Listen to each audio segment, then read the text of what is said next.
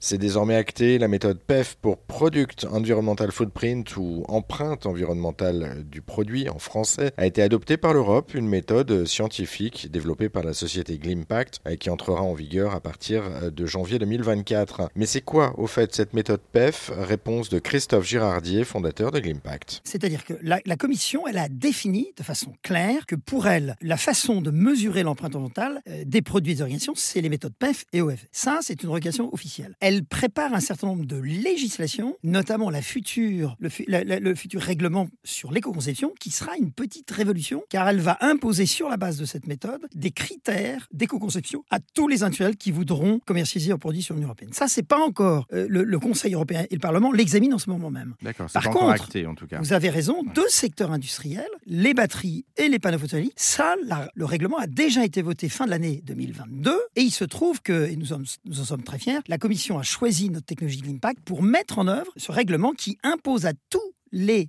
acteurs mondiaux qui produisent des panneaux photovoltaïques ou des batteries de mesurer leur empreinte environnementale avec cette méthode. Ça, c'est la première étape, c'est dès 2024. Et la deuxième étape, ce qui est la petite révolution qui va s'étendre à tous les secteurs, c'est la définition par la Commission européenne, par ce qu'on appelle les actes délégués, autorisés par le Conseil européen et par le Parlement, qui va exiger des mesures ou des, euh, comment dirais-je, des, des, exigences en matière d'éco-conception pour ces produits ou comme les autres. Par exemple, devoir avoir un niveau de recyclabilité ou de durabilité des produits qui sera imposé. Ça, c'est une vraie révolution. Et c'est ce que nous préparons. Mais c'est-à-dire, alors qu'on comprenne bien qu'à partir du, du, 1er janvier 2024, là, vous l'évoquiez pour les batteries et les panneaux photovoltaïques, tout ce qui va rentrer en Europe sera justement soumis à ces critères PEF, en fait, avec ces 16, 16 critères. Ben, c'est-à-dire qu'ils devront déclarer leur empreinte environnementale avec cette méthode. Et il se trouve que la Commission, pour s'assurer que ça soit bien fait, a fait un appel d'offres pour euh, développer un outil que tous les acteurs devront utiliser, qui sera payé par la Commission, donc gratuit pour les.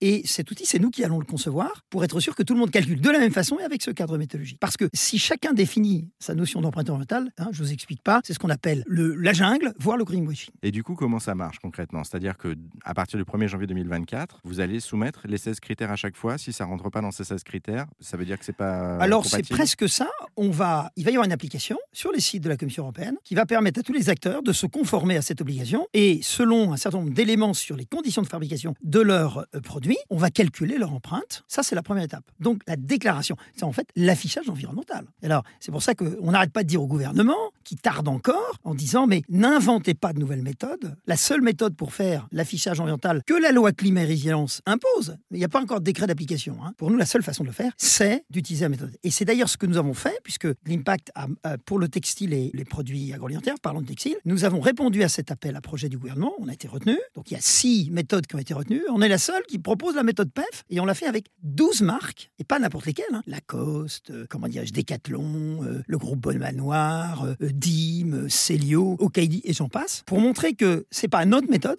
c'est la méthode issue d'un consensus scientifique fixé par la Commission européenne. Et on, exhorte le gouvernement français de ne pas avoir un régime d'éco-score particulier à la France. Que vous imaginez un même produit noté A en France, D en Allemagne et C en Norvège, ça n'aurait pas de sens. Merci Christophe Girardier. Pour en savoir plus hein, sur euh, la société Glimpact et sur euh, la méthode scientifique PEF dont on vient de parler, eh bien on a mis tous les liens sur notre site internet, une seule adresse rzn.fr.